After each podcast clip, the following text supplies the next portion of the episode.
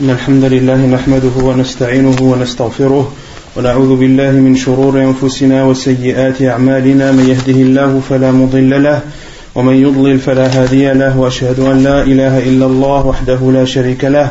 وأشهد أن محمدا عبده ورسوله. يا أيها الذين آمنوا اتقوا الله حق تقاته ولا تموتن إلا وأنتم مسلمون. يا أيها الناس اتقوا ربكم الذي خلقكم من نفس واحدة وخلق منها زوجها وبث منهما رجالا كثيرا ونساء.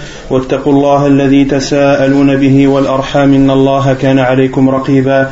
يا أيها الذين آمنوا اتقوا الله وقولوا قولا سديدا يصلح لكم أعمالكم ويغفر لكم ذنوبكم. ومن يطع الله ورسوله فقد فاز فوزا عظيما. أما بعد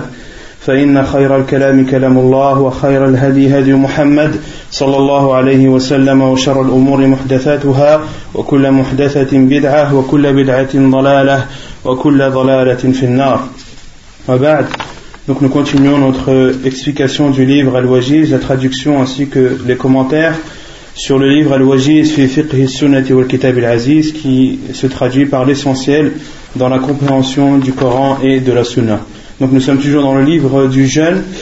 La semaine dernière, on avait traité de plusieurs sujets. Le premier, c'était le chapitre de ceux envers qui le jeûne est obligatoire. Qui sont les personnes envers qui le jeûne, entre autres le jeûne du ramadan, du mois du ramadan, est obligatoire? Non Dans l'ordre, c'est mieux. On avait dit qu'il y avait l'unanimité des savants, ijma' ulama ala annahu yajibu as-sawm ala qu'il est obligatoire de jeûner pour le musulman, pour le musulman, que la personne, la première condition, c'est qu'elle soit musulmane. Qu'est-ce qu'on avait dit Qu'en sort les, les non-musulmans. On avait dit que de cela sort les non-musulmans. Mais on avait donné des détails à ce sujet, concernant le non-musulman. Qu'est-ce qu'on avait dit Ne dites pas que vous avez oublié, parce que la semaine dernière, j'ai tardé dessus quand même.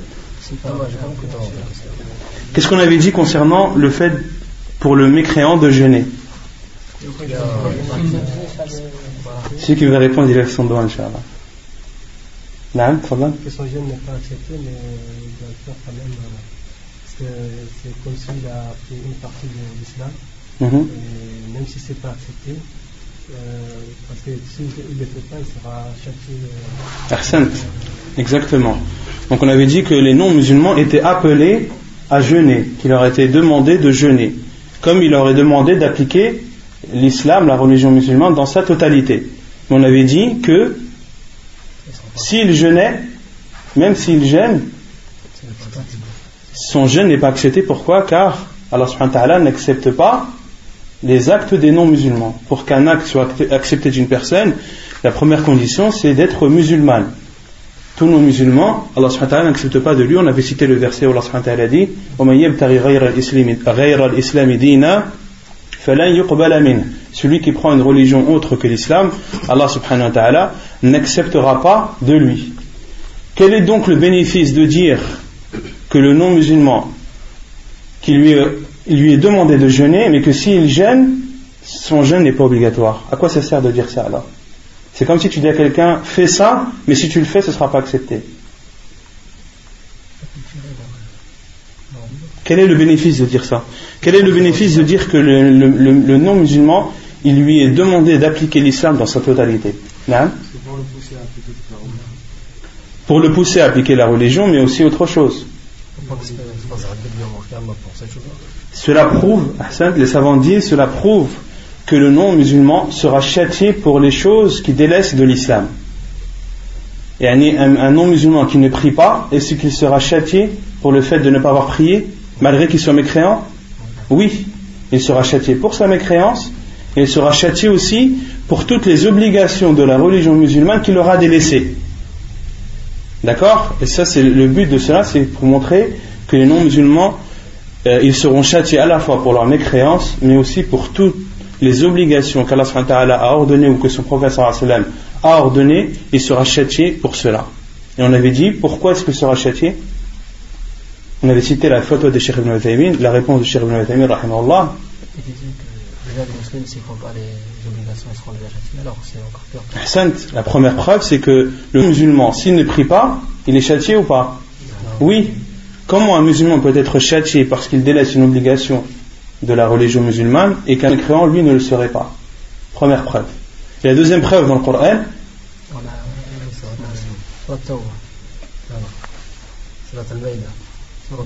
سورة المائدة ليس على الذين آمنوا وعملوا الصالحات صالحات جناح إذا طعموا فيما طعموا نعم أحسنت Allah subhanahu dit il n'y a pas de mal pour ceux qui ont cru et ont fait de bonnes œuvres de manger. D'accord? Et Cheikh Ibn Uthaymin, on avait dit la semaine dernière qu'il dit que les non-musulmans seront châtiés pour les bienfaits d'Allah dont ils jouissent sur cette terre. S'ils sont châtiés pour les bienfaits, comment ne seraient-ils pas châtiés pour, pour des péchés? Parce qu'Allah a dit il n'y a pas de mal pour ceux qui ont cru et ont fait de bonnes œuvres de manger. Autrement dit, il y a un mal de manger et de, de jouir des bienfaits d'Allah sur cette terre pour ceux qui n'ont pas cru et ceux qui n'ont pas obéi et ceux qui n'ont pas accompli de bonnes œuvres. Il y a une troisième preuve dans le Coran.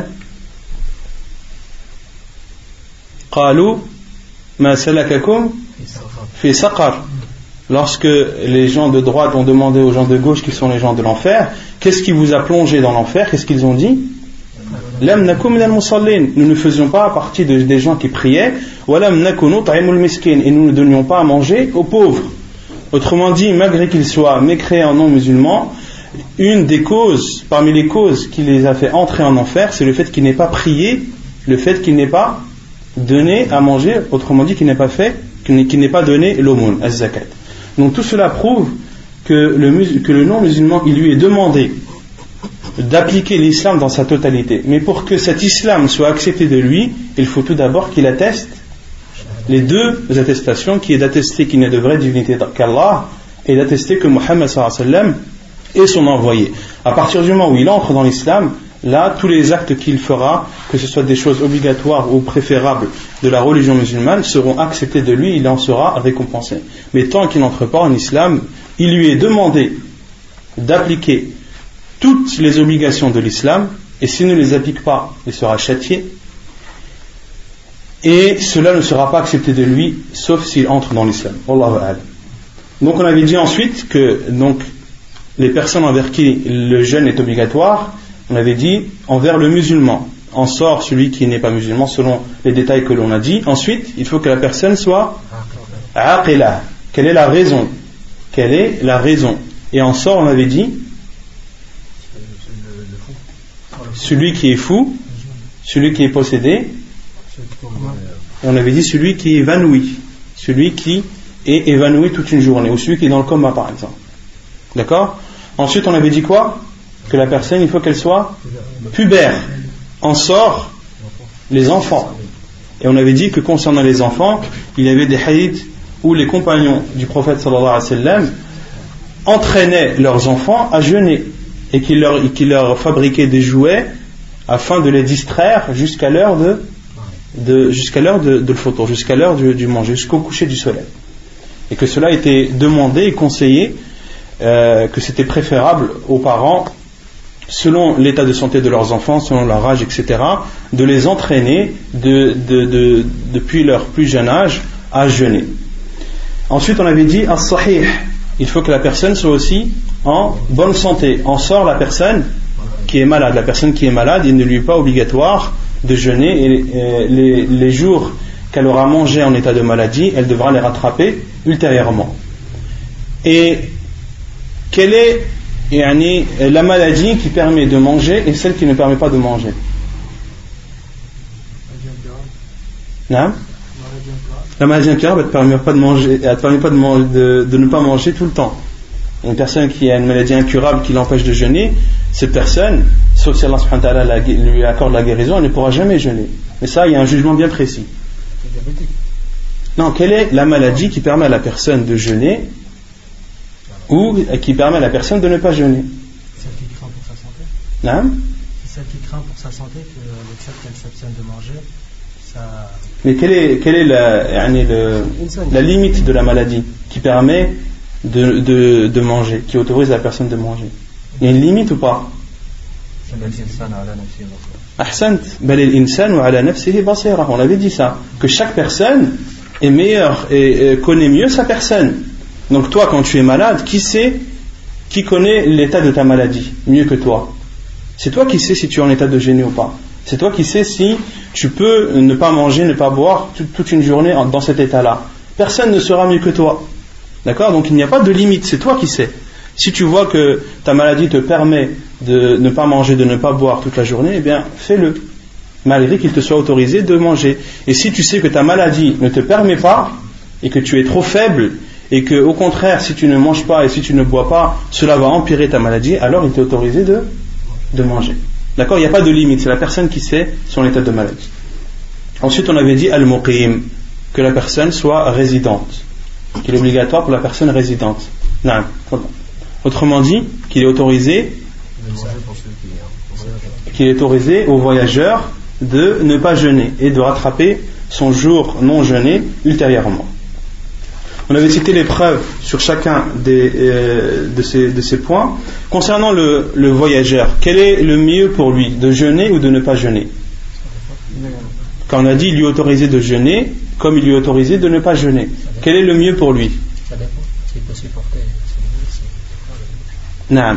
Selon la difficulté, les savants disent selon la difficulté qu'éprouve ce voyageur. Si son voyage se fait de façon aisée, euh, n'est pas dur et qu'il peut jeûner tranquillement tout en étant voyageur, alors de jeûner est meilleur pour lui.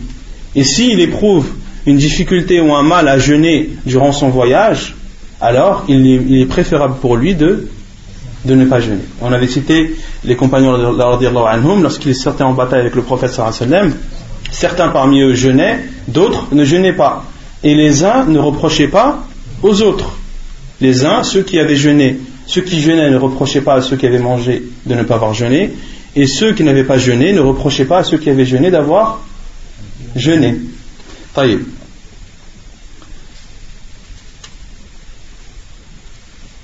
Et on avait dit qu'il n'était pas autorisé à la femme qui a ses monstrues et ses lochis de ne pas qui n'était, n'était pas autorisé à la femme qui a ses monstrues et ses lochis de jeûner. Quelle est la preuve Quelle est la preuve non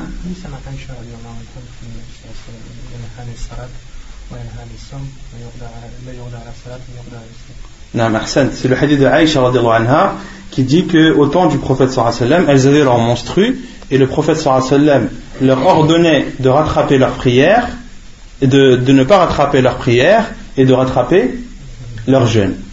Et on avait dit que dans ce hadith, il y avait la preuve qu'il n'était interdit à la femme qui a ses menstrues de jeûner. Quelle est la preuve qu'il est interdit à la femme qui a ses lochis de ne pas jeûner C'est l'unanimité, le consensus des savants. Concernant la personne, le vieillard et la personne qui est atteinte d'une maladie incurable qui ne lui permet plus ou qui ne lui permettra pas de jeûner par la suite. Quel est le jugement de cette personne? Que doit-elle faire? Non Elle doit nourrir un pauvre pour chaque jour non jeûné. On a dit que ça c'était. Euh, quelle est la preuve de cela? Qui connaît la preuve? Non C'est? Non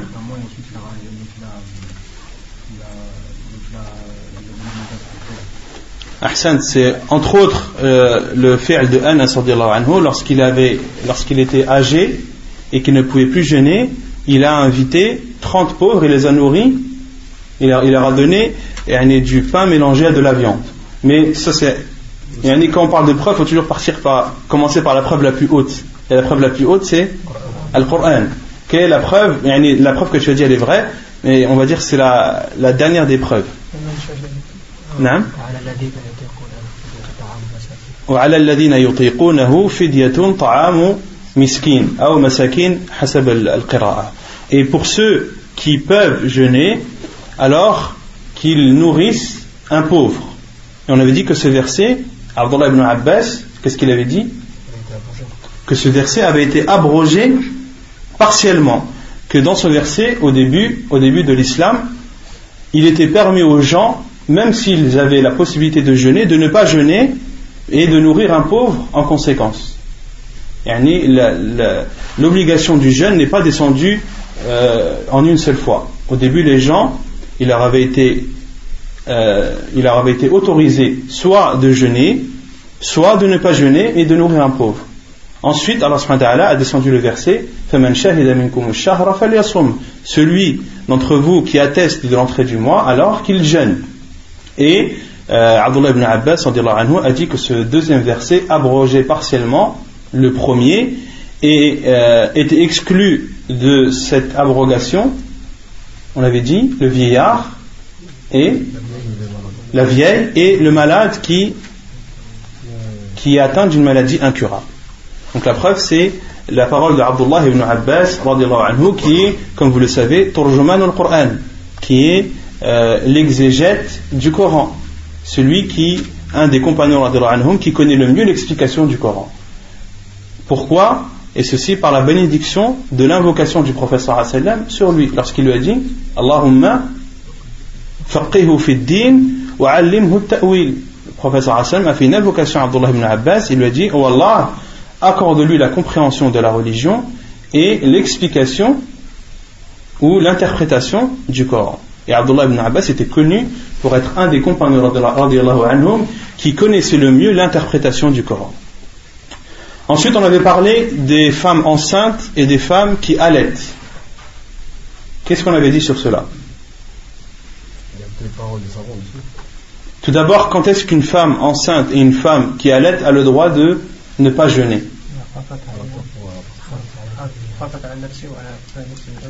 C'est lorsque la femme a peur pour sa santé à elle ou pour la, santé de, de son enfant. Ça, c'est pour la femme enceinte ou la femme qui allait. Et une femme qui est enceinte, qui n'a pas peur pour sa santé et qui n'a pas peur pour la santé de son enfant, ou une femme qui allait n'a pas peur pour sa, euh, si elle jeûne, elle n'a pas peur pour sa santé ni pour la santé de son enfant, et savants disent, il ne lui est pas autorisé de, de manger. Il ne lui est pas autorisé de manger. Donc la condition, c'est si elle a peur pour elle, ou si elle a peur pour son enfant, ou si elle a peur pour elle et son enfant ensemble. On avait dit la preuve, c'était aussi le hadith d'Abdullah ibn Abbas, toujours dans l'explication du verset où Abdullah ibn Abbas a ajouté, lorsqu'il a dit, sont exclus de cela les personnes, les vieillards, les personnes malades qui, dont la maladie euh, pour ceux qui ne peuvent pas jeûner, Abdullah ibn Abbas n'a pas cité la personne malade. Il a seulement cité euh, le vieillard qui ne peut plus jeûner. Et les savants en ont déduit la personne qui est atteinte d'une maladie incurable. Et Abdullah ibn Abbas n'a pas parlé du malade qui est atteint d'une maladie incurable. Et il a également dit, et également pour la femme enceinte et pour la femme qui allait, lorsqu'elles ont peur pour leur personne. Et on avait dit qu'il y avait aussi Abdullah ibn Umar qui était du même avis que Abdullah ibn Abbas, lorsque sa fille était mariée à un mushrik, à, une personne de Quraysh, à Afwan, et qu'elle était enceinte, elle a été atteinte d'une forte soif, et son père, Abdullah ibn Omar, lui a ordonné de, de boire, de boire et de manger, et de donner euh, à nourrir en conséquence pour chaque jour un pauvre. Ensuite, on avait parlé de la mesure ou euh, de la quantité de euh, de repas à donner aux pauvres. Qu'est-ce qu'on avait dit avant, avant le moud. Avant le sa.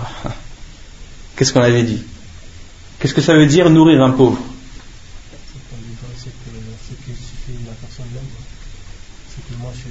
Ce qui suffit à une personne, les savants disent, d'offrir à un pauvre que ce soit un déjeuner ou bien un dîner, d'offrir à un pauvre une quantité de nourriture suffisante à le rassasier, à rassasier un pauvre, que ce soit le déjeuner ou bien alors le dîner. Et ce n'est pas obligatoire de lui donner, de le nourrir un jour entier, de lui donner un déjeuner et un dîner. Non. À partir du moment où tu le nourris, que tu lui donnes un repas qui le rassasie, que ce soit un déjeuner ou bien un dîner, tu as fait ton devoir. Et on avait dit qu'il était autorisé pour le, vieillard de nourrir 30 pauvres en une seule fois et que cela lui euh, suffirait pour tout le mois. D'accord S'il nourrit 30 pauvres, c'est comme si il, il, il, fait son expiation des 30 jours qu'il aura mangé. Et euh, est-ce qu'il est autorisé de donner de l'argent à un pauvre, de dire voilà, tiens, 10 euros, achète-toi un repas? Non, Non, Pourquoi les savants disent qu'il doit donner de la nourriture يعني Allah subhanahu wa ta'ala dit it'amu masakin ou miskin Allah subhanahu wa ta'ala a parlé de it'am de nourrir il n'a pas parlé de donner de l'argent même si tu sais que cette personne va acheter de la nourriture non toi va l'acheter et donne-lui toi va l'acheter et donne-lui et pour celui qui pour celui qui n'a pas possibilité de nourrir qui donne alors on avait dit un moud de blé ou bien alors deux sa de d'autres choses ou bien deux mots d'afouane d'autre chose. Vous savez, vous connaissez le sa et le moud Ça, c'est Le moud, c'est ça. C'est les deux mains jointes, ouvertes. Et le sa, c'est quatre mouds. Et donc, les savants, comme Cheikh Ibn a dit, de donner un moud de blé ou de froment, ou bien ou bien la moitié d'un sa d'autres nourritures. Et la moitié d'un sa, c'est deux mouds. طيب يقول المؤلف أركان الصوم les piliers du jeûne أولا النية لقوله تعالى وما أمروا إلا ليعبدوا الله مخلصين له الدين مخلصين له الدين حنفاء Donc les piliers du jeûne, le premier c'est l'intention. لقوله تعالى, la preuve et la parole d'Allah subhanahu wa ta'ala lorsqu'il dit وما أمروا il ne leur a été ordonné que d'adorer Allah subhanahu wa ta'ala en lui vouant un culte exclusif, en lui vouant un culte exclusif. C'est-à-dire d'adorer Allah subhanahu wa ta'ala en ne désirant que sa face, en ne voulant que son agrément. ولقول النبي صلى الله عليه وسلم إنما الأعمال بالنيات وإنما لكل امرئ ما نوى حديث رواه البخاري ومسلم et la preuve également, c'est les paroles du prophète sallam lorsqu'il dit Les actes ne valent que par leur intention, et pour chaque personne, son intention. Et pour chaque personne, son intention. ولا بد أن تكون قبل الفجر من كل ليلة لحديث حفصة قالت قال رسول الله صلى الله عليه وسلم من لم يجمع الصيام قبل الفجر فلا صيام له حديث صحيح رواه الترمذي وابو داود والنسائي Et l'auteur dit, et il est obligatoire d'avoir l'intention avant le fajr, avant l'apparition de l'aube, de chaque nuit. La preuve est le hadith de Hafsa qui dit, le prophète sallallahu alayhi wa sallam a dit, celui qui n'a pas l'intention du jeûne avant l'apparition de l'aube, point de jeûne pour lui. Point de jeûne pour lui. Dans ce hadith, le prophète sallallahu alayhi wa sallam a dit, Man lam yujmi' wal ijma' ay lam yanwi. Al-Ijma' huna al-Niyya. Le professeur Hassan a dit celui qui n'a pas l'intention de jeûner avant l'apparition de l'aube, qabl al-fajri. On avait dit l'aube, il y a deux aubes. Il y a l'aube mensongère et l'aube véridique. Dans ce hadith, de quelle aube parle le prophète sallallahu alayhi wa sallam Al-Fajru as-Sadiq, l'aube véridique. Et on avait dit l'aube véridique, comment est-ce qu'on la reconnaît de l'aube mensongère à part Bachir? On avait déjà parlé de non Arfan Non Il y en a un dont les lueurs sont. Il y a une des aubes dont les lueurs sont verticales. C'est laquelle L'horizontale c'est la vraie, la verticale c'est la fausse. Donc il y a deux aubes. Il y a l'aube mensongère qui elle est avant l'aube véridique et l'aube mensongère comme on la reconnaît ce sont des lueurs dans le ciel qui sont des traits, des verticaux, des traits verticaux. Et on avait dit que suit euh, ces traits verticaux, ces, traits blancs verticaux, ils sont suivis par des ténèbres. La nuit revient après. Quant à l'aube véridique, comme on la reconnaît, c'est c'est un trait qui va de l'est à l'ouest, qui fait tout l'horizon et qui n'est pas suivi par des ténèbres. Et à partir du moment où tu vois l'aube véritable, eh bien, il n'y aura plus de nuit après, ce sera le jour. D'accord? Et le sallam a dit qui n'a pas l'intention de jeûner avant l'apparition de l'aube, c'est-à-dire avant l'apparition de l'aube véridique. Il ne faut pas tenir compte de l'aube mensongère. Et quel est le temps, le laps de temps entre l'aube véridique et l'aube mensongère? Certains disent une heure, et c'est entre 45 minutes et une heure et quart à peu près, selon les pays et selon aussi les saisons. Le professeur Hassan a dit point de jeûne pour lui. Celui qui n'a pas l'intention de jeûner avant l'apparition de l'aube, point de jeûne pour lui. Les savants ont dit point de jeûne, c'est-à-dire point de jeûne accepté. Point de jeûne accepté. Donc les savants ont déduit Donc celui qui n'a pas l'intention de jeûner avant l'apparition de l'aube, c'est-à-dire si il a l'intention de jeûner ne serait-ce que quelques minutes après l'apparition de l'aube, son jeûne n'est pas accepté. C'est un des piliers du jeûne, d'avoir euh, l'intention de jeûner. Celui qui a eu l'intention de jeûner après, on prend l'exemple, après le lever du soleil, qu'est-ce qu'il doit faire? Une personne qui, par exemple, le premier jour du ramadan, n'était pas au courant que c'était le premier jour du ramadan. Et ce n'est qu'en arrivant à la prière de par exemple à la mosquée, que les gens l'informent que, que c'est le premier jour du ramadan et qu'il faut jeûner aujourd'hui. Est-ce qu'il avait l'intention ou pas? Non. son jeûne de ce jour-là est-il accepté ou non? N'est pas accepté. Comment il est accepté? Il y a un hadith en fait, euh, quand Sahaba ils avaient, ils avaient mangé comme ça, ils ne savaient pas. Après, on leur a dit que c'était l'heure de. C'était le jour où le prophète il leur a ordonné, il leur a ordonné de faire siyam, mhm. d'arrêter de manger, de faire siyam et de ne pas rattraper le ce jour. Non. Il faut qu'il arrête de manger, c'est vrai, parce qu'à partir du moment où on, on lui informe que c'est le premier jour du jeûne, il doit s'abstenir de manger. Mais son jour n'est pas accepté. Il doit rattraper ce jour-là. Pourquoi? Car les savants disent, car il y a une partie de la journée qui s'est écoulée sans qu'il n'ait l'intention de jeûner. Depuis l'apparition de l'aube jusqu'à l'heure de Dohr. Est-ce que cette personne était en état de jeûne? Est-ce qu'elle avait l'intention de jeûner? Comment est-ce qu'on peut dire alors que son jour est accepté? D'accord? Un, jour de jeûne commence de l'apparition de l'aube jusqu'au coucher du soleil. À partir du moment où tu as l'intention, ne serait-ce que quelques minutes après l'apparition de l'aube, ton jeûne n'est pas accepté. Mais tu dois t'abstenir de manger. Il est obligatoire de t'abstenir de manger et de rattraper ce jour par la suite, comme le disent Jumur la plupart des savants. Et là où il y a une divergence des savants, c'est concernant le jeûne du ramadan. Est-ce que l'intention de jeûner tout le mois, la première nuit, suffit, ou bien alors la personne doit-elle avoir l'intention de jeûner chaque soir? Non Cheikh Ibn al dit une seule fois. Cheikh Ibn Baz Cheikh Al-Albani disent non.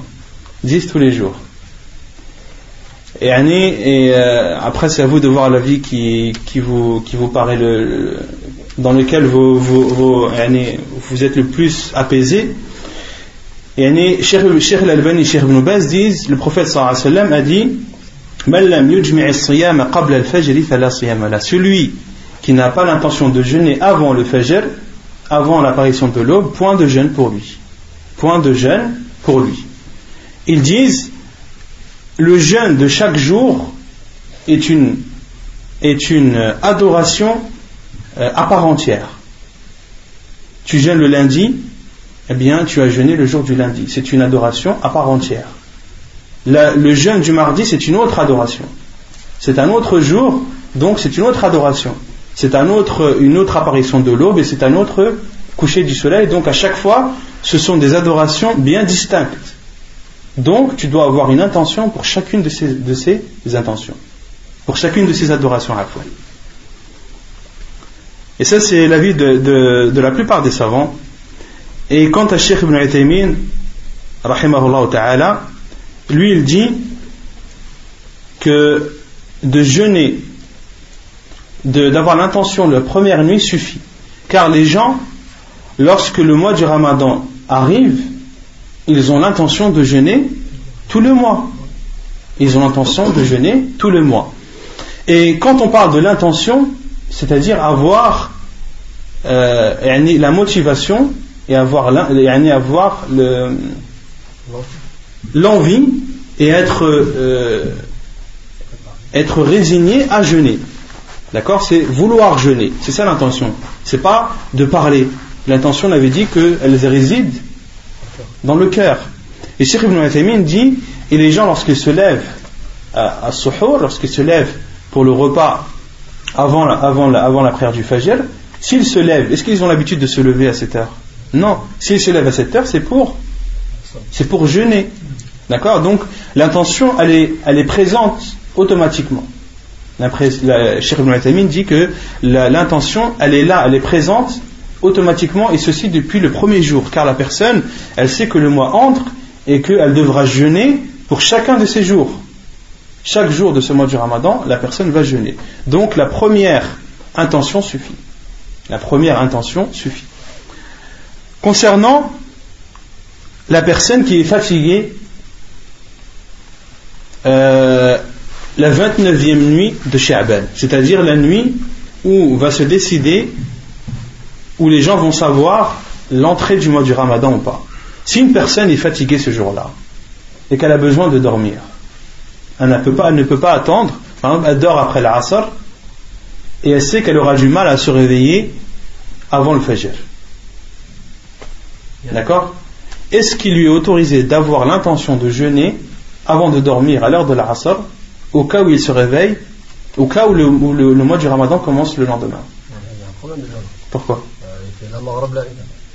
Tu sais pas Une personne qui est fatiguée, elle dort.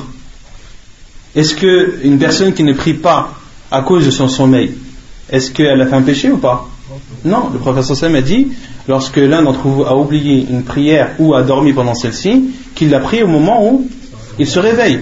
Donc toi, tu ne peux plus tenir debout à l'heure de la rassor. Tu pries la rassor, tu dors. Est-ce que tu as le droit de prendre tes précautions? Tu sais que ton état de fatigue, peut-être que tu ne te réveilleras pas pour le. Tu vas faire ton possible, mais peut-être que tu ne vas pas te réveiller, ni pour l'Aïcha. D'accord? Donc supposons qu'une personne est dans ce cas-là, et qu'elle, avant de dormir à l'heure de la race, elle prend ses précautions, elle dit, voilà, si demain c'est le mois du ramadan, je, j'ai l'intention de jeûner. Et que le lendemain, elle ne se réveille qu'après le fajr. Est-ce que cette attention lui suffit ou pas? Non? Elle lui suffit. Comme le dit le Cheikh Ibn Uthaymin, rahimahullah ta'ala.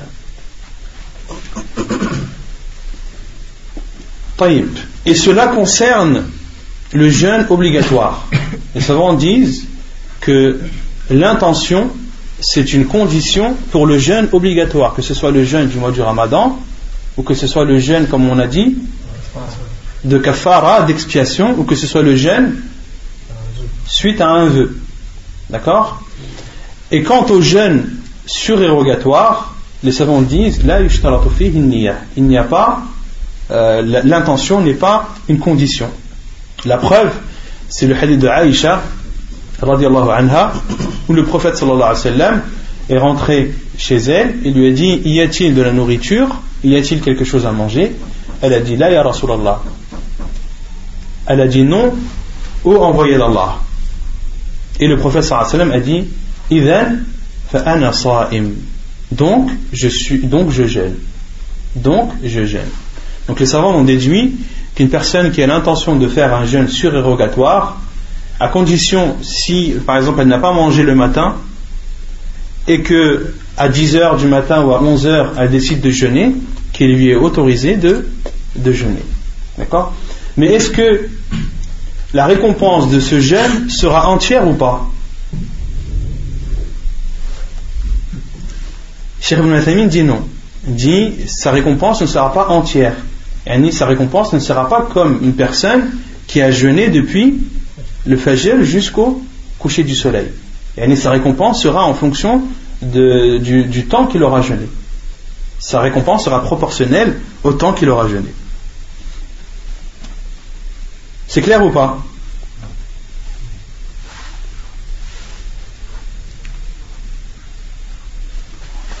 Le deuxième pilier. ثانيا الإمساك عن المفطرات من طلوع الفجر إلى غروب الشمس.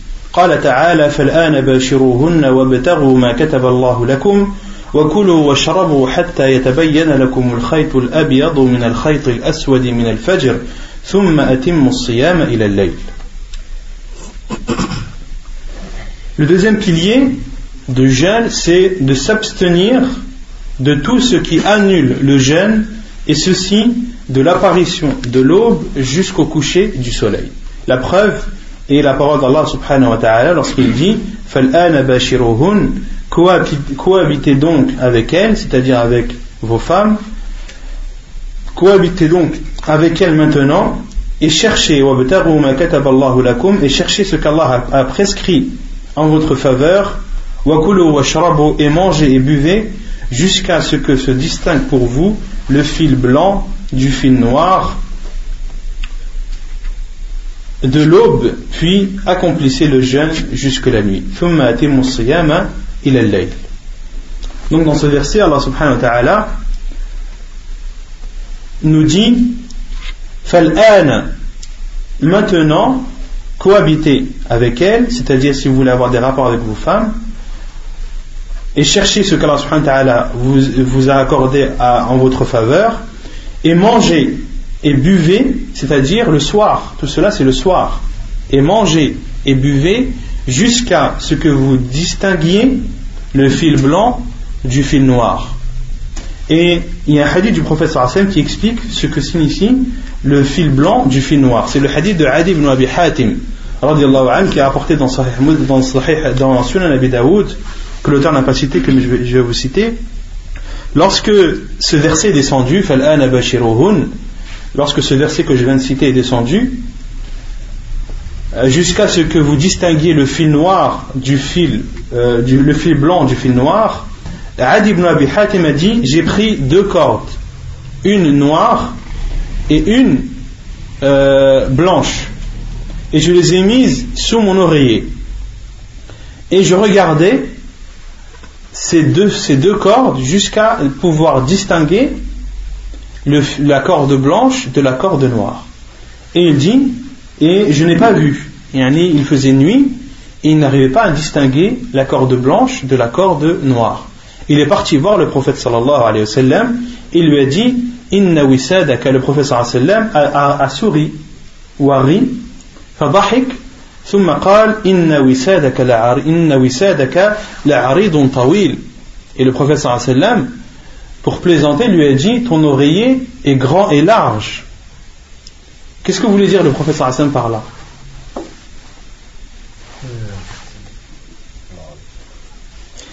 Et à l'heure du Fajr, est-ce qu'il fait jour ou pas Il fait nuit. À l'heure du Fajr, lorsque l'aube apparaît, il fait toujours nuit. Si tu, es chez toi et que tu éteins les lumières, tu ne verras pas la différence.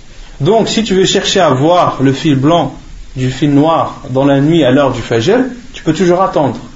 Tu pourras voir la différence entre le fil blanc et le fil noir que lorsque le soleil sera presque levé, que lorsque la lumière sera répandue sur terre. Et le prophète sallam lui a dit Inna.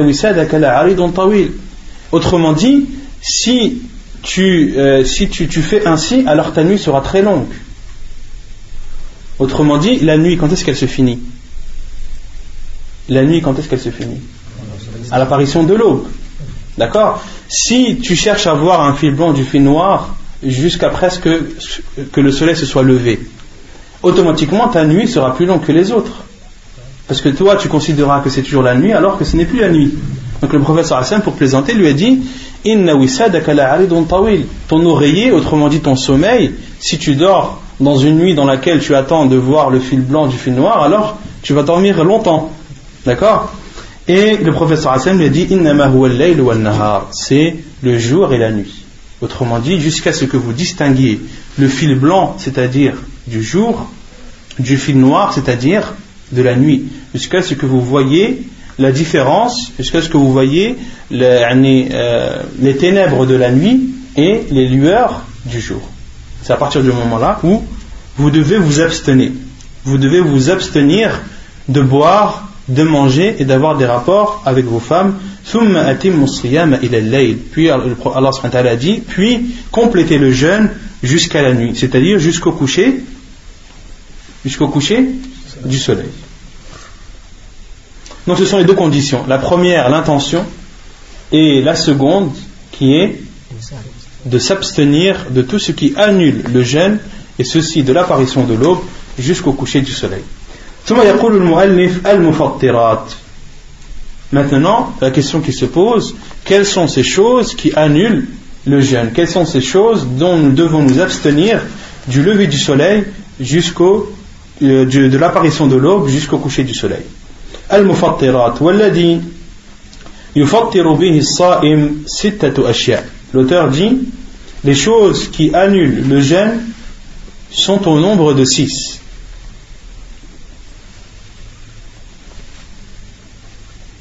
Et les savants disent qu'il y a trois, il y a trois bases concernant les choses qui annulent le jeûne. Il y a trois choses essentielles. Les trois choses essentielles sont celles citées dans le Coran. Celles, celles qu'a cité Allah dans le verset que j'ai cité avant, qui sont le rapport euh, sexuel avec la femme, de manger et de boire. Ce sont les trois choses essentielles qui annulent le jeûne. Et de ces trois choses, quelle est la plus grave et la plus importante? C'est d'avoir des rapports avec sa femme. Et l'auteur dit il y a six choses qui euh, annulent le jeûne de la personne. أولا وثانيا الأكل والشرب عمدا فإن أكل أو شرب ناسيا فلا قضاء عليه ولا كفارة La première et la deuxième de ces choses sont le fait de boire et de manger euh, amdan en étant conscient et en le faisant exprès. فإن أكل أو شرب ناسيا فلا قضاء عليه ولا كفارة Et celui qui mange ou boit en oubliant, par oubli, il n'a pas à rattraper et il n'a pas d'expiation à faire. عن أبي هريرة أن النبي صلى الله عليه وسلم قال من نسي وهو صائم فأكل أو شرب فليتم صومه فإنما أطعمه الله وسقاه فإنما أطعمه الله وسقاه Selon Abu Huraira, le prophète sallallahu alayhi wa a dit Celui qui a oublié et qu'il mange et boit en étant en état de jeûne, qu'il termine son jeûne, qu'il complète son jeûne, car c'est Allah qui l'a nourri et l'a abreuvé. Que c'est Allah qui l'a nourri et lui a donné à boire. Hadith authentique rapporté par Muslim et Al-Bukhari. Concernant le fait de manger, les savants disent annule le jeûne ce que tu manges, que cette chose que tu manges soit bénéfique ou ne soit pas bénéfique. Qu'elle te fasse du bien ou qu'elle te fasse du mal, ou bien qu'elle te fasse ni bien ni mal. Une chose que tu manges qui te fait du bien, par exemple de la viande. Tu manges de la viande, ça te fait du bien. D'accord Tu manges du porc, ça te fait du bien ou ça te fait du mal Ça te fait du mal tu manges du papier, ça te fait du bien ou ça te fait du mal Ça te fait ni bien ni mal. Les savants disent, dans tous les cas, ton jeûne est, si tu le fais volontairement, ton jeûne est annulé. Ton jeûne est annulé. Car certains peuvent vous dire, il est interdit de manger les choses qui te renforcent ou les choses qui te nourrissent. D'accord? La réponse est non. Manger les savants disent, c'est-à-dire entrer quelque chose. C'est quelque chose qui entre dans ta bouche et arrive à ton estomac. C'est ça manger. Toute chose, elle est de solide, qui entre par ta bouche et atterrit dans l'estomac, ça s'appelle manger. Et cela annule le jeûne. D'accord Washurbu, pareil pour la boisson. Que tu bois quelque chose qui t'est bénéfique ou que tu bois quelque chose qui, euh, qui te porte, qui te fait du mal, comme l'alcool par exemple, ou que tu bois quelque chose qui ne te fait ni du bien ni du mal, dans tous les cas, à partir du moment où ça s'appelle boire, ton jeûne est annulé si tu le fais volontairement. Par contre, si tu le fais euh, par oubli, comme on a dit, tu ne dois ni rattraper, ni, euh, ni arrêter le jeûne. Maintenant, une question qui se pose, qui a été posée à beaucoup de savants, concernant le suppositoire. Donc on a dit de manger, c'est tout ce qui entre par, par la bouche. Les suppositoires, est-ce qu'il est autorisé à une personne malade, qui a de la fièvre par exemple, d'utiliser un suppositoire?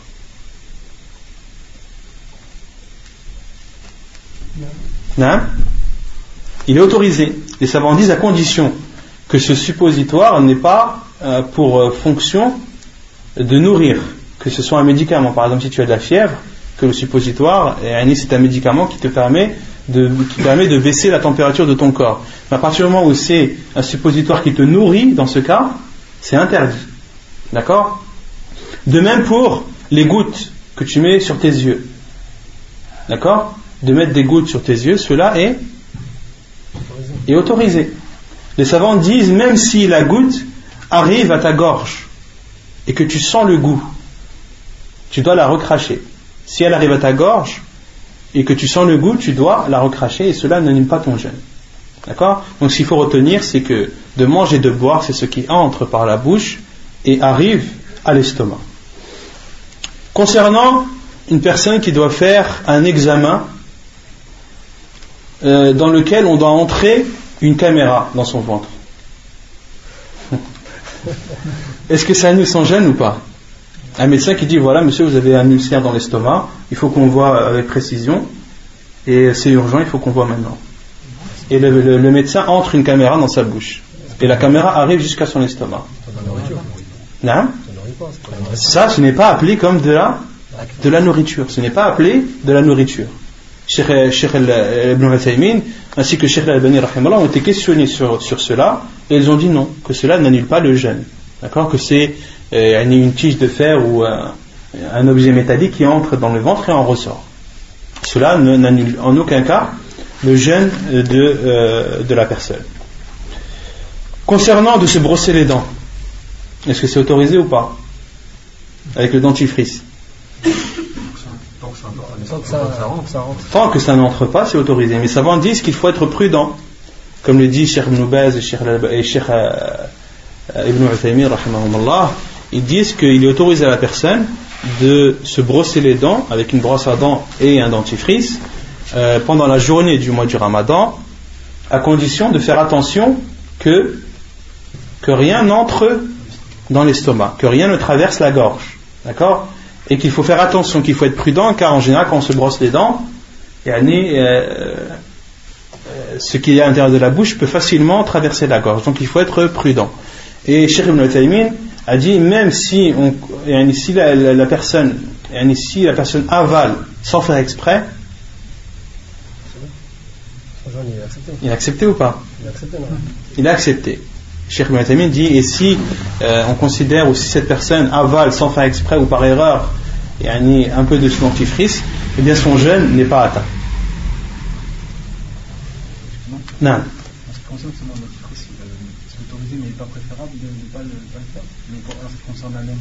Le mieux, les savants disent Les savants disent le mieux, c'est d'utiliser le siwak. D'accord? Mais là, là, on parle de est-ce qu'il est autorisé ou pas? Est-ce qu'il est autorisé ou pas de se brosser les dents avec un dentifrice? Oui, il est autorisé. Mais est-ce que c'est le mieux? Non, ce n'est pas le mieux. Le mieux, c'est d'utiliser le siwak et d'appliquer la sunna du prophète sallallahu alayhi wa sallam. Concernant les piqûres, est-ce qu'il est autorisé à une personne euh, de s'administrer des piqûres alors qu'il est en état de jeûne? Sauf si la piqûre le nourrit. Non, il est autorisé sauf si la piqûre euh, est nourrissante. Si c'est une perfusion, une piqûre qui nourrit le corps, cela est interdit car ça a le même jugement que, la nourriture. Ça a le même jugement que la nourriture. Et si c'est une, euh, aiguille ou un, il s'administre un produit euh, à travers une aiguille qui est un médicament, ce produit est un médicament pour le soigner, cela est autorisé.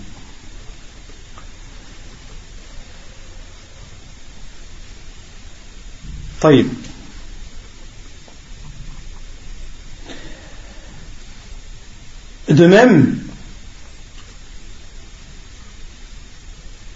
euh, de même qu'il est autorisé de faire l'estinchaq, de faire l'estinchaq, de se laver le nez, de se rincer le nez, notamment dans les ablutions, et aussi de, de faire al-madmada ou l'estinchaq.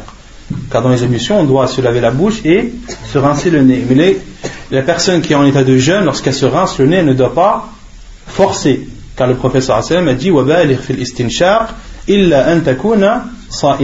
accentue dans euh, le lavage de ton nez, lorsque tu inspires l'eau, le professeur Hassan a dit accentue cela, sauf quand tu es en état de jeûne, de peur que l'eau n'entre par le nez et ne traverse la gorge et, atteint l'estomac.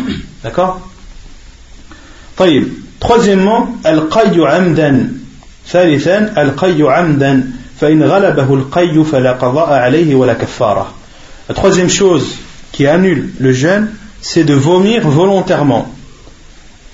Quant à la personne qui a vomi involontairement, dont le vomi était plus fort qu'elle, elle ne doit ni rattraper ni faire d'expiation.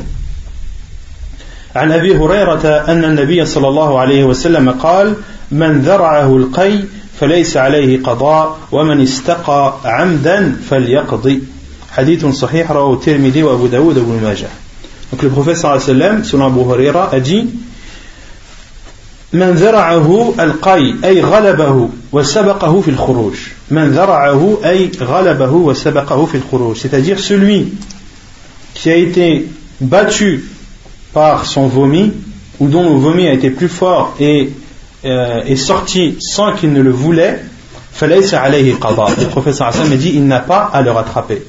C'est-à-dire, il n'a pas rattrapé ce jour de jeûne. Et celui qui se fait vomir volontairement, alors qu'il rattrape ce jour. Qu'il rattrape ce jour. C'est clair ou pas? Non. Waman. Non, j'ai dit quoi? Faman. Waman. Waman istaqa amdan falyaqdi. Non. Celui qui joue avec Il sort sa salive, il la met là. Après, il la rentre. d'avaler la cellule selon dit هذا ليس من ليس من المفطرات. Non, c'est pas avaler la salive. مثلا واحد j'ai entendu Charles Al-Thamin, Allah il dit qu'il y a certains savants qui disent que celui qui sort sa salive jusqu'à arriver aux lèvres là et qui la rentre son jeûne il est annulé. Non, parce que euh, Cheikh Ibn Al-Thamin part du principe, beaucoup de savants partent du principe que manger, quand on parle de manger, c'est quelque chose qui vient de l'extérieur et entre à l'intérieur c'est quelque chose qui vient de l'extérieur et entre à l'intérieur. Par exemple, si toi tu pries, on sait que de, manger en priant, c'est, interdit. Toi, tu viens de, déjeuner et tu as des boules de viande entre tes dents pendant ta prière et tu l'enlèves. Est-ce qu'il t'est autorisé de l'avaler ou pas? Pourquoi? Voilà, et parce, parce qu'il est dans ta bouche déjà et qu'en l'avalant, ce n'est pas considéré comme manger. Mais si tu sors ce bout de viande et que tu le remets dans ta bouche et que tu l'avales, là c'est considéré comme étant manger, car ça vient de l'extérieur et ça entre à l'intérieur. Non. Par rapport au sirop qu'on parlait tout à l'heure, quand quelqu'un il l'utilise, tu sais, des fois tu as des petites bouts qui peuvent Non, les savants disent la basse, il n'y a pas de mal à ça. Et la personne doit éviter d'avaler ces, ces bouts de bois, mais si elle le fait par erreur, il n'y a, pas de, a pas de mal. Mais le mieux c'est de, de recracher tout ça. Pareil pour le glaire. Une personne qui a un glaire dans la gorge, si le glaire remonte jusqu'à euh, jusqu'à la bouche, il ne lui est pas autorisé de le ravaler. Allah رابعا وخامسا quatrièmement et cinquièmement الحيض والنفاس ولو في اللحظة ولو في اللحظة الأخيرة من النهار لإجماع العلماء عليه La cinquième chose qui annule le jeûne, ce sont l'apparition du sang des menstrues ou du sang des lochis. Et les savants disent comme le dit l'auteur. Et ceci même à la dernière minute de la journée. Et ceci à l'unanimité des savants. Si une femme le sang de ses menstrues apparaît quelques minutes avant le maghrib elle doit rattraper tout ce jour. Si son sang apparaît ne serait-ce que quelques minutes avant le coucher du soleil, ce jour, son jeûne de ce jour n'est pas accepté et elle devra le rattraper ultérieurement. Et ceci à l'unanimité des savants. Et pour une femme qui sait que par exemple aujourd'hui elle va les avoir, elle a tous les symptômes, aujourd'hui elle va avoir ses règles, est-ce qu'elle jeûne Elle jeûne jusqu'à l'apparition. Une femme qui sait qu'elle va avoir ses, ses menstrues, elle doit jeûner jusqu'à l'apparition de, euh, du sang des menstrues. À partir du moment où le sang apparaît, cela annulera automatiquement son. Et avant, est-ce qu'elle est considérée comme étant en état de menstrue? Non, donc elle doit jeûner. Sadisan, sixièmement, al d'avoir des rapports avec sa femme. Et celui qui a des rapports avec sa femme la journée du ramadan, il doit faire l'expiation qui est citée dans le hadith suivant. Donc on avait dit que d'avoir des rapports avec sa femme pendant la journée du ramadan, c'était la, plus importante des choses qui annulait le jeûne. Et parmi ce qui prouve qu'il a, que c'est une des choses les plus importantes et les plus graves, c'est que celui qui a des rapports avec sa femme pendant la journée du ramadan, il doit faire une expiation. Il doit faire une expiation. Et les savants ont dit qu'il doit faire l'expiation à condition qu'il ne fasse pas partie des gens pour qui le jeûne n'est pas obligatoire. Autrement dit, une personne qui est en état de voyage, d'accord, et jeûne pendant le mois du ramadan, est-ce qu'il lui est obligatoire de jeûner ou pas? Non. S'il a un rapport avec sa femme, est-ce qu'il doit donner l'expiation ou pas?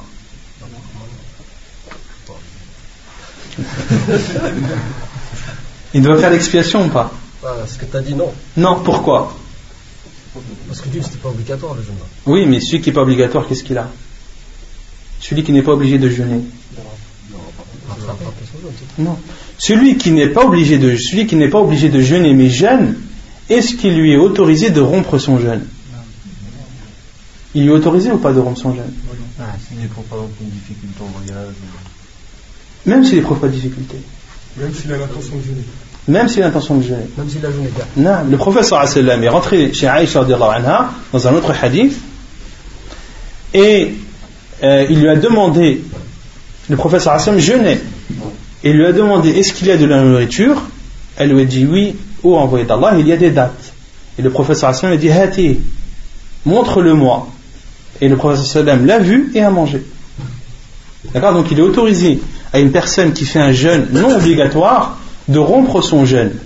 Le mieux c'est de le continuer, mais il est autorisé de, le rompre. D'accord? D'où euh, la parole des savants qui disent que celui qui a des rapports avec sa femme, s'il fait partie des gens pour qui le jeûne n'est pas obligatoire, il n'a pas de kafara à faire. Il doit seulement rattraper son jour, il n'a pas d'expiation. Comme par exemple une personne qui est malade.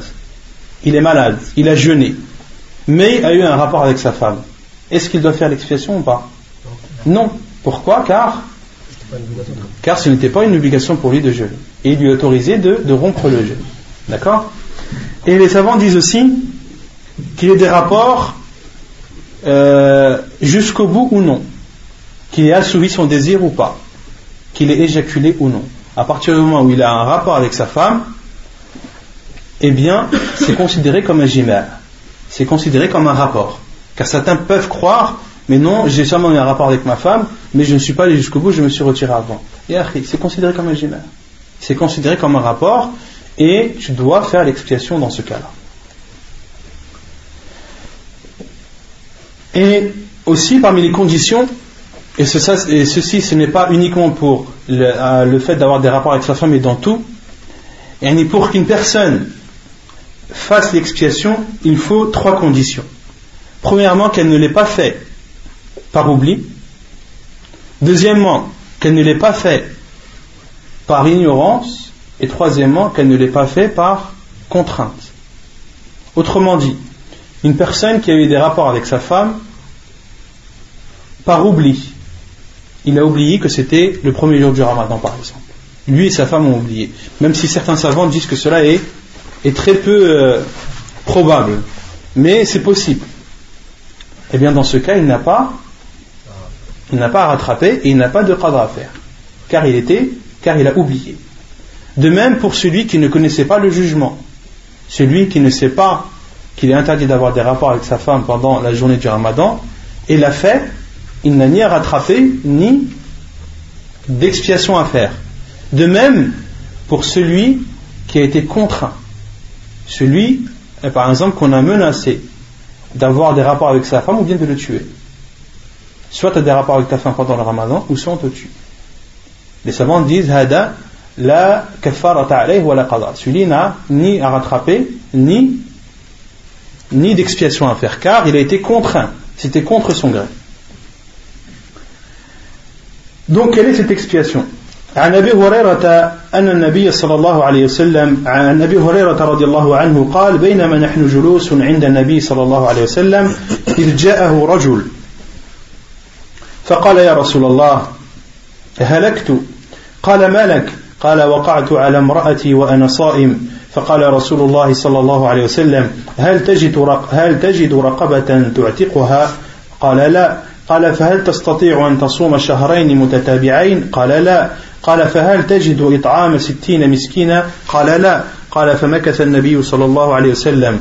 فبيننا فبين نحن على ذلك أوتي النبي صلى الله عليه وسلم بعرق فيه تمر والعرق المكتل. قال أين السائل؟ فقال أنا. قال خذ هذا فتصدق به.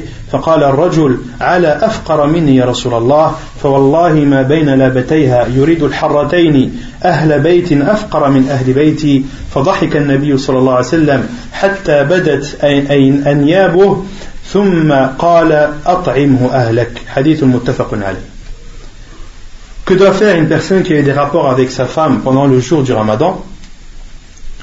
Et également, les savants disent que l'expiation, elle n'intervient uniquement pour la personne qui a eu des rapports avec sa femme pendant le mois du ramadan.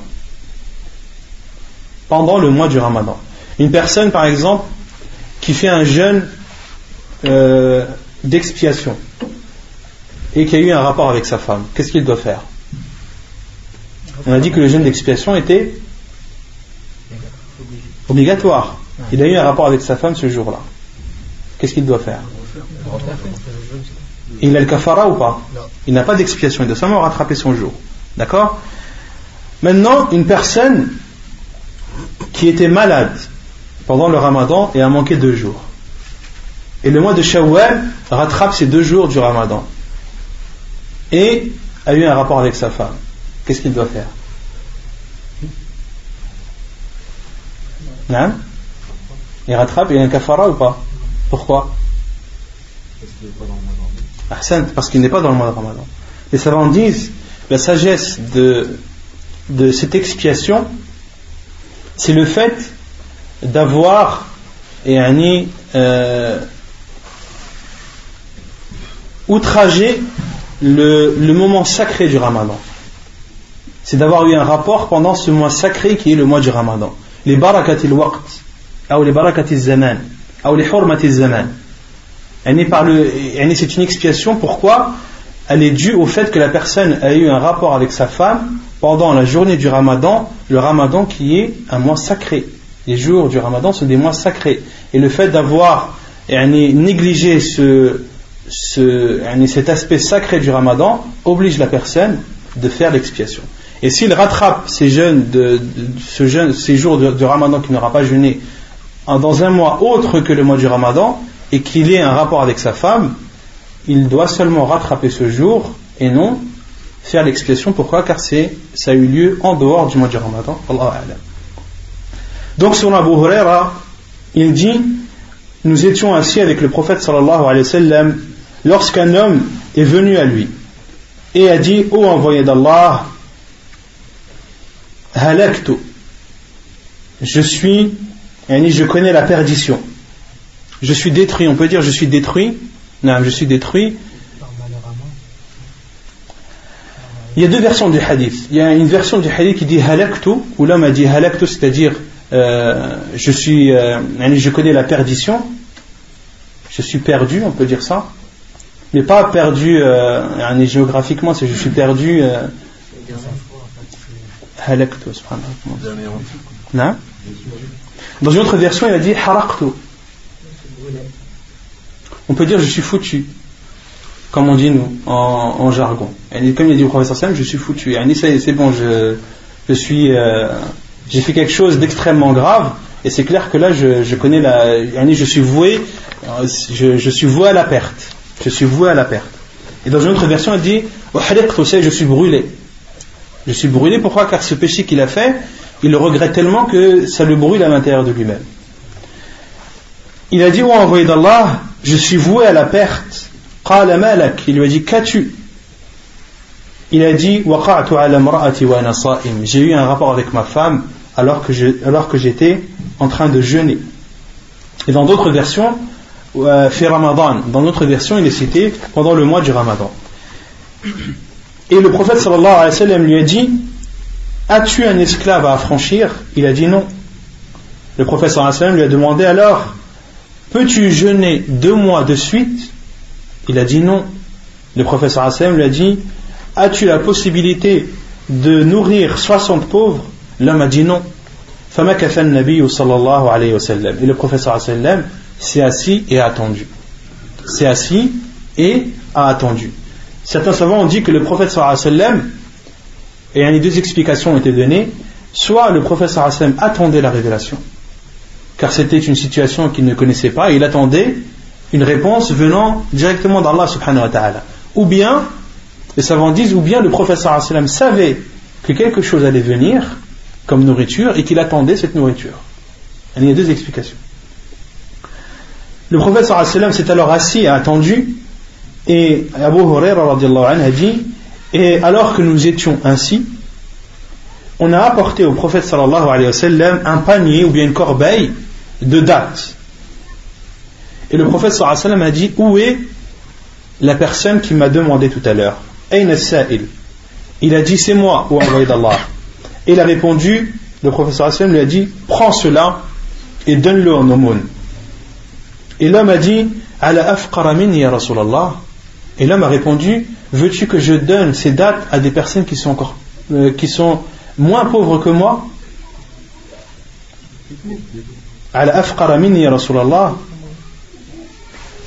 Hmm. Non, non, c'est ça. L'homme a dit Ô envoyé d'Allah, veux-tu que je donne ces, ces dates à des personnes dont je suis plus pauvre qu'elles?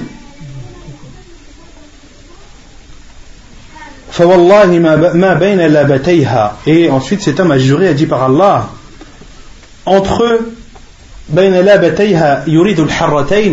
Al-Harra en arabe, c'est un endroit qui contient des, euh, des pierres noires.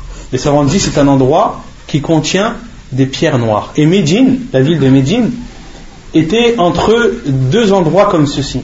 Médine était encerclée ou délimité par des endroits où il y avait des pierres noires. Et l'homme a dit au professeur sallam il y a entre ces deux endroits, ces deux endroits contenant des pierres noires, autrement dit à Médine, il n'y a pas à Médine de maison plus pauvre que la mienne, ô envoyé d'Allah. Et à Médine, je fais partie des gens les plus pauvres. Et le prophète sallam a souri. Il a ri et souri jusqu'à ce que les molaires du professeur soient apparus. Puis le professeur a dit donne ceci à ta famille, donne à manger, donne à manger, donne ceci à manger à ta famille. Hadith authentique rapporté par Al-Bukhari et Muslim.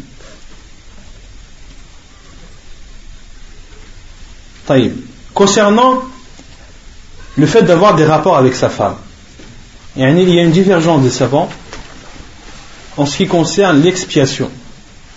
Certains savants disent l'expiation, elle ne porte que sur l'homme. D'autres savants ont dit elle porte à la fois sur l'homme et sur la femme. Ceux qui disent que l'expiation, il n'y a que l'homme qui doit la faire et non la femme, ils utilisent ce hadith du prophète sallallahu Car l'homme est venu a dit Oh envoyé d'Allah, je suis voué à, ma perte. Le professeur Hassan lui a dit Qu'as-tu? Il lui a dit J'ai eu un rapport avec ma femme. Et le professeur Hassan lui a dit As-tu un esclave à affranchir Il parlait à qui? À lui. Il lui a dit As-tu la possibilité de jeûner deux mois? Il a dit non. Le prophète sallam parlait à qui? À cet homme. Et les savants disent, il y a une règle en religion, en islam, une règle en islam qui dit de retarder une information au moment où la personne en a le plus besoin est interdit en islam. Et si une personne vient à toi et a besoin d'une information urgente concernant la religion, dont toi tu connais la réponse, et cette personne elle a besoin de la réponse maintenant, elle n'a pas besoin dans 5 minutes ou dans 10 minutes, et que toi tu sais et que tu n'as pas dit, tu es athim. De retarder une information ou de montrer quelque chose, d'expliquer quelque chose au moment venu, au moment où la personne en a le plus besoin, c'est interdit en islam. Et les savants disent que le prophète sallam n'a pas parlé de sa femme. Non de cacher une information quand la personne en a besoin. Toi, tu as dit de montrer une information. Non, de cacher, De cacher une information, de ne pas dire une information à une personne qui en a le plus besoin à un moment bien précis est interdit. Et les savants ont dit, le prophète sallam n'a pas parlé de la femme de cet homme. Et si la femme de cet homme devait elle aussi faire une expiation, le prophète sallam n'aurait pas manqué de l'expliquer. N'aurait pas manqué de le dire. Donc, que euh, Al-Kafara, euh, elle, n'entre en compte que pour l'homme. Et ça, c'est l'avis de Sheikh Al-Bani, quelles que soient les conditions. Concernant les autres savants, ils utilisent quel hadith? Ce même hadith-là. Ils utilisent le même hadith, le hadith d'Abu Huraira, radiallahu anhu. Qu'est-ce qu'ils ont dit? Ils ont dit que l'homme est venu demander au prophète sallallahu alayhi wa sallam. Et celui à qui on demande, il ne lui est pas obligé de demander sur l'autre personne. Et ils ont donné un exemple de la femme de Abu Sufyan, qui est venue se plaindre au prophète sallam que son mari ne subvenait, pas à ses besoins. Elle est venue demander au prophète sallam et, et, s'est plaint à lui, il lui a dit Mon mari ne subvient pas à mes besoins. Et le prophète sallam, qu'est-ce qu'il lui a répondu? Prends de son argent ce qui te suffit à subvenir à tes besoins et à celui de tes enfants. Et les savants ont dit le prophète sallam a été questionné. Et al-mufti, c'est pas comme al-hakim. Un mufti, ce n'est pas un juge. Un mufti, on lui demande, on lui pose une question, et il répond. Il ne tranche pas. Il répond à la question qu'on lui pose. Et le prophète sallam n'a pas demandé à voir Abu Sufyan et lui dire euh, Est-ce que c'est vrai que tu nourris pas ta femme? Non. Le professeur Hassan a pris en considération uniquement la réponse de sa femme. Et de cela, on a déduit un jugement qui est que la femme a le droit de prendre de l'argent de son mari lorsqu'il ne subvient pas à ses besoins, uniquement pour subvenir à ses besoins et à celles de ses enfants, et à, aux besoins de ses enfants. Et ici, les savants ont dit que le professeur Hassan n'a pas parlé de la femme, car c'est une question qui lui été posée. D'accord? Le professeur sallam, c'est l'homme qui est venu lui demander sur son cas à lui. Et le professeur sallam lui a répondu sur son cas à lui. Et ils ont dit que la base dans le jugement, lorsqu'une chose est, légiférée pour les hommes, elle est légiférée aussi pour les femmes jusqu'à la preuve du contraire. Jusqu'à la preuve du contraire. Or là, il n'y a pas de preuve du contraire que ce jugement est propre à l'homme et non à la femme. Vous avez saisi? Mais après, à vous de choisir hein, la vie qui, qui vous convient le plus ou dans lequel vous êtes le plus apaisé. Maintenant, une personne qui a eu deux rapports avec sa femme la même journée. Quelle est l'expiation qu'il doit faire? Est-ce qu'il doit jeûner deux mois ou est-ce qu'il doit jeûner quatre mois consécutifs? D'abord, est-ce qu'il doit, et on avait dit que il y, a, il, y a, un début, et cette expiation, il faut d'abord, pour celui qui est un esclave, mais bon, ça, ça n'existe plus à notre époque, que celui qui a un esclave de l'affranchir. Celui qui n'a pas d'esclave de nourrir deux mois, de, jeûner deux mois consécutifs. Et celui qui n'a pas la possibilité de jeûner deux mois consécutifs, il doit leur nourrir combien? 60 pauvres. Celui qui a eu deux rapports avec sa femme pendant la journée du ramadan. Combien d'expiations doit-il faire pour rattraper ou pour corriger son erreur? Hein? Les savants disent un seul. Les savants disent un seul. Pourquoi? Car à partir du moment où il a eu le premier rapport, son jeûne est annulé. Non, c'est ce que j'ai voulu dire. hein. Non C'est ce que j'ai voulu dire. T'as dit il lui faut deux expiations. Non, j'ai dit, euh, Zama, le, le hadith, il, il s'applique sur lui. Juste une fois. Juste une fois, non. Une personne qui a eu des rapports plusieurs, plusieurs fois avec sa femme dans la journée, il ne lui suffit que d'une expiation pour corriger son erreur. D'accord? Et quant à celui qui a eu un rapport avec sa femme pendant les 30 mois du ramadan, les 30 jours du ramadan, chaque jour il a eu un rapport. Quelle est sa kafara? 30 fois fois 2 mois. Non. À partir du moment où ce sont deux jours différents, il y a pour chaque jour une expiation. Ta'ala nous en préserve. C'est clair ou pas?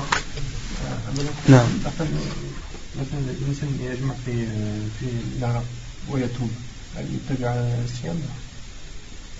ما سمعت مثلا يجمع في في وقت النهار نعم ويتوب الى الله عز وجل نعم. هل لابد ان La chèque. Bien sûr, les savants disent celui qui a un rapport avec sa femme, son jeûne est annulé. ويجب عليه الإمساك. Est-ce qu'il doit continuer à jeûner ou pas Oui. Il doit continuer à s'abstenir de, de manger, de boire et d'avoir des rapports jusqu'à jusqu'au coucher du soleil, même si son jeûne est annulé ce jour-là. Pareil pour celui, c'est le même exemple que celui qui n'a pas eu l'intention de jeûner et qui ne l'a eu qu'en milieu de journée. On avait dit que son jeûne n'était pas valide, mais qu'il devait quand même s'abstenir de boire, de manger et euh, de délaisser tout ce qui annule le, C'est la le même jeûne. chose pour la femme euh, qui a ses menstrues. C'est-à-dire? Une femme qui a les menstrues, on va dire à midi. Mhm. Elle a jeûné jusqu'à midi. Après, bon, elle a ses menstrues, elle continue, elle, elle s'arrête de manger jusqu'à ah non, une femme qui a ses menstrues, Une femme, c'est le contraire. Une femme qui a ses menstrues, il lui est interdit de jeûner. Il lui est interdit de jeûner. Elle est même athima. Nam Ou l'axe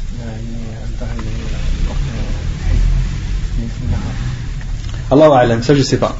Si la, si la femme, la question est si elle a eu ses menstrues pendant la journée, elle n'a pas le droit de jeûner, de continuer à jeûner. Mais là, la question qu'a posée le frère, si elle a eu ses menstrues et qu'elle est, et qu'elle est pure pendant la journée, est-ce qu'elle doit s'abstenir Allah alam. faudrait que je pose la question, Inch'Allah. الله اعلم ان الشهر الثاني نتكلم في- Cheikh Ibn Taymiyyah تكلم ايش قال؟ نتكلم نتكلم السؤال في اخر شهر رمضان Ah, Inch'Allah, je vais, je vais faire une recherche là-dessus. Barakallahu fik.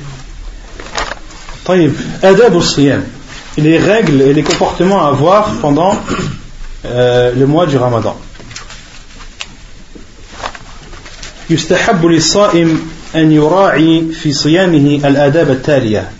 Il est préférable pour le jeûneur de se comporter pendant son jeûne euh, de la façon suivante ou des façons suivantes.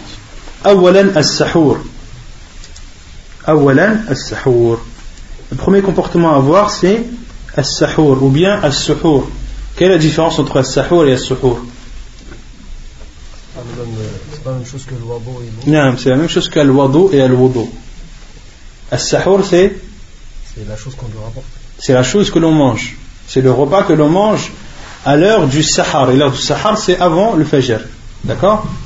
Et as-suhur, c'est c'est le fait de, de manger pendant cette heure-là. Yani, as- As-suhur, c'est le fait de manger, et as-sahur, c'est les aliments que l'on mange, c'est le repas que l'on mange. C'est comme al-wadu et al-wudu. Al-wadu, c'est l'eau avec laquelle on fait ses ablutions, et al-wudu, c'est- c'est l'acte même des ablutions. عن أنس أن رسول الله صلى الله عليه وسلم قال تسحروا فإن في السحور بركة Selon Anas, le prophète sallallahu alayhi wa sallam a dit Mangez le sahur car il y a dans le sahur une barakah, il y a dans le sahur une bénédiction. Hadith authentique rapporté par Al-Bukhari et Muslim. Le wa sallam a dit que dans le sahur, dans ce repas avant euh, l'aube, avant l'apparition de l'aube, il y a une bénédiction. Et les savants ont dit la bénédiction elle s'explique par plusieurs choses. La première, c'est le fait d'appliquer l'ordre du prophète sallallahu alayhi wa sallam. d'appliquer l'ordre du prophète sallam, c'est une bénédiction. Quel que soit l'ordre, que ce soit un ordre venant d'Allah ou de son prophète sallam, à partir du moment où tu appliques un de ces ordres, eh bien sache que cette chose, c'est une bénédiction. C'est une bénédiction aussi car il permet de renforcer euh, le corps de la personne. Quand tu manges le sahur, tu, euh, renforces ton corps qui, te permettra de, jeûner dans de bonnes conditions jusqu'au coucher du soleil. Il y a aussi, parmi les savants disent, parmi les bénédictions, c'est que ce sahur t'aide à adorer Allah subhanahu wa ta'ala. Car ton corps, lorsqu'il est plus fort et lorsqu'il est bien alimenté, il te permet d'adorer Allah subhanahu wa ta'ala euh, dans de bonnes conditions. Il y a aussi parmi les bénédictions le fait que il y a la bénédiction euh, que l'on voit, que chacun d'entre nous connaît, et ceci lorsqu'une personne par exemple a l'habitude de boire 6 ou 7 fois par jour, ou a l'habitude de beaucoup manger, et du jour au lendemain, lorsque le, mois du ramadan arrive, et qu'elle mange son sahur, elle n'éprouve plus de soif ni de faim alors qu'elle avait l'habitude de, boire 6-7 fois par jour. Ceci prouve que euh, as-sahur est une bénédiction, qu'il y a une bénédiction dans ce repas, car il permet à la personne de faire face à la soif et à la faim.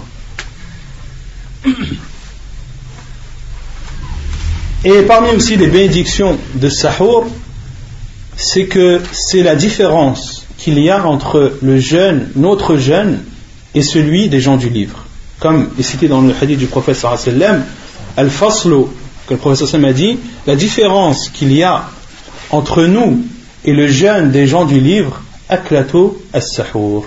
Aklato as-sahur. C'est le fait, le repas du sahur. Le repas du sahur, c'est euh, ce qui différencie le jeûne de la religion musulmane du jeûne des, des gens du livre. D'accord? Et les savants disent que tout ce que tu fais qui te permet de te différencier des gens du livre, eh bien sache que c'est une baraka, que c'est un bien et une bénédiction. Et le baraka, les savants disent, la, la bénédiction, lorsque l'on parle de la bénédiction, c'est un surplus de biens constant. C'est ça la baraka. La baraka, lorsque l'on parle de bénédiction, c'est un bien qui est euh, qui, un surplus de biens, un bien qui est grand en quantité et qui dure en durée, qui est grand en quantité et qui dure en durée. ويتحقق السحور ولو بجرعة ماء لحديث عبد الله بن عمرو قال قال رسول الله صلى الله عليه وسلم تسحروا ولو بجرعة ماء حديث صحيح رواه ابن حبان Et l'auteur dit, et le sahur doit être fait, ne serait-ce qu'avec une gorgée d'eau. Comme cela est rapporté dans le hadith de Abdullah ibn Amr qui dit que le prophète sallallahu alayhi wa sallam a dit Faites le suhour, mangez le sahur, ne serait-ce qu'avec une gorgée d'eau. Ne serait-ce qu'avec une gorgée d'eau. Et concernant les mérites de sahur, il y a beaucoup de hadiths du prophète sallallahu alayhi wa sallam. L'auteur n'en a cité qu'un seul. Il y en a d'autres où, le prophète sallallahu alayhi wa sallam dit par exemple Inna Allah wa malaikatahu yusalluna ala al-mutasahhirin qu'Allah subhanahu wa et ses anges prient sur ceux qui mangent as-sahur. Et on avait dit qu'Allah subhanahu wa et ses anges prient, c'est-à-dire qu'ils font l'éloge, l'éloge de ces personnes dans, euh, dans les cieux. Et un autre hadith où un homme est rentré euh, chez le prophète sallallahu alayhi wa alors qu'il était en train de, de, manger le sahur et le prophète sallallahu alayhi wa lui a dit et le prophète sallallahu cet homme est rentré chez le prophète sallam pendant qu'il était en train de manger as-sahur et le prophète sallam lui a dit c'est une bénédiction qu'Allah subhanahu wa ta'ala vous a accordée ne la délaissez pas ne la délaissez pas. Et euh, la meilleure chose à manger pendant le sahur c'est les dates comme l'a dit le prophète sallam dans un hadith authentifié par Sheikh al-Labani ni'ma suhur al-mu'min ou sahur al-mu'min at-tamr le meilleur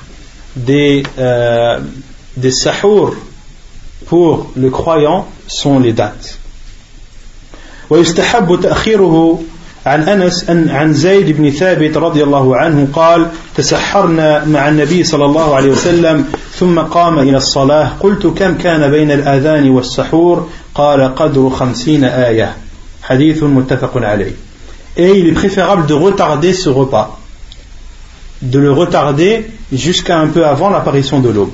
Selon Anas ibn Zayd ibn Thabit qu'Allah l'a gréé il dit nous mangeons le sahur avec le prophète sallallahu alayhi wa sallam puis il était appelé à la prière. Et Anas ibn Zayd, Anas a dit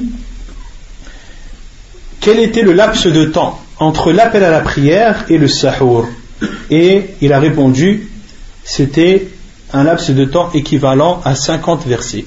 Un laps de temps équivalent à la lecture de 50 versets.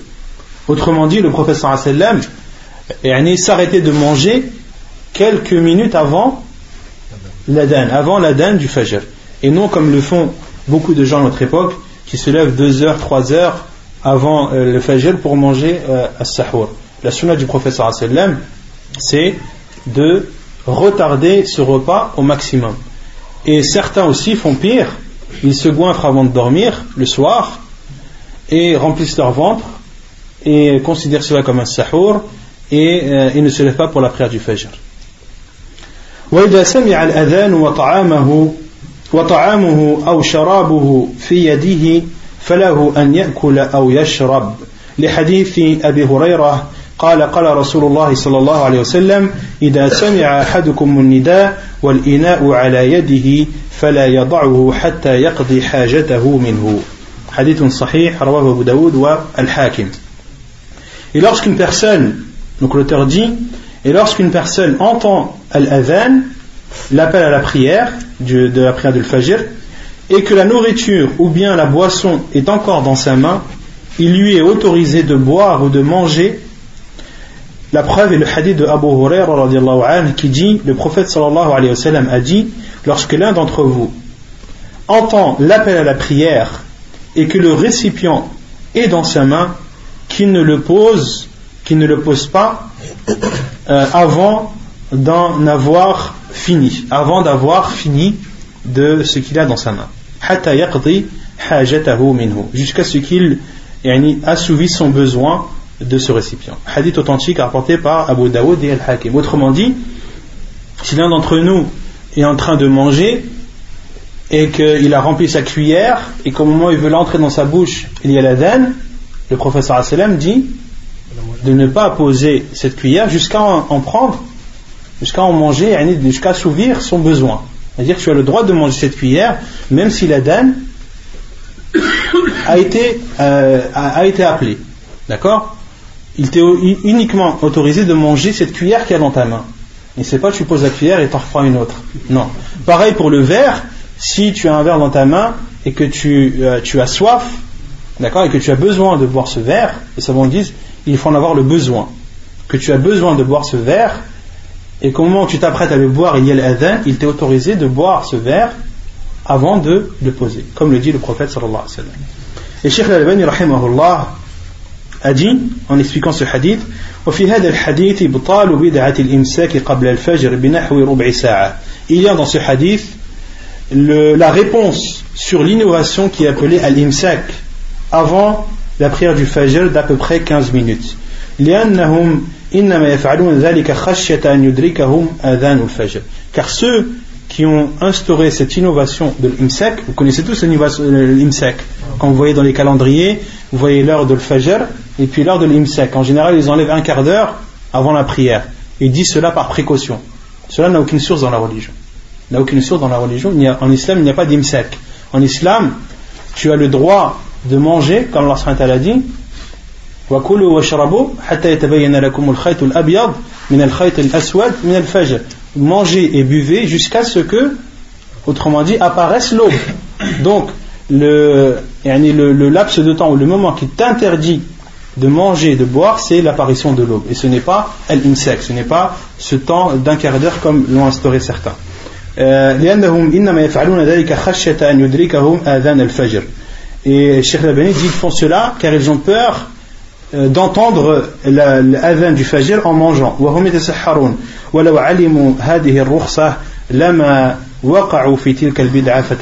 Et si, Cheikh Labani dit, et s'ils connaissaient euh, cette facilité de la religion ce hadith que l'on vient de citer il n'aurait pas eu il n'aurait pas fait cette innovation réfléchie donc comme le dit Cheikh Labani رحمه الله تعالى ونكتفي بهذا القدر وسبحانك اللهم وبحمدك أشهد أن لا إله إلا أنت أستغفرك وأتوب إليك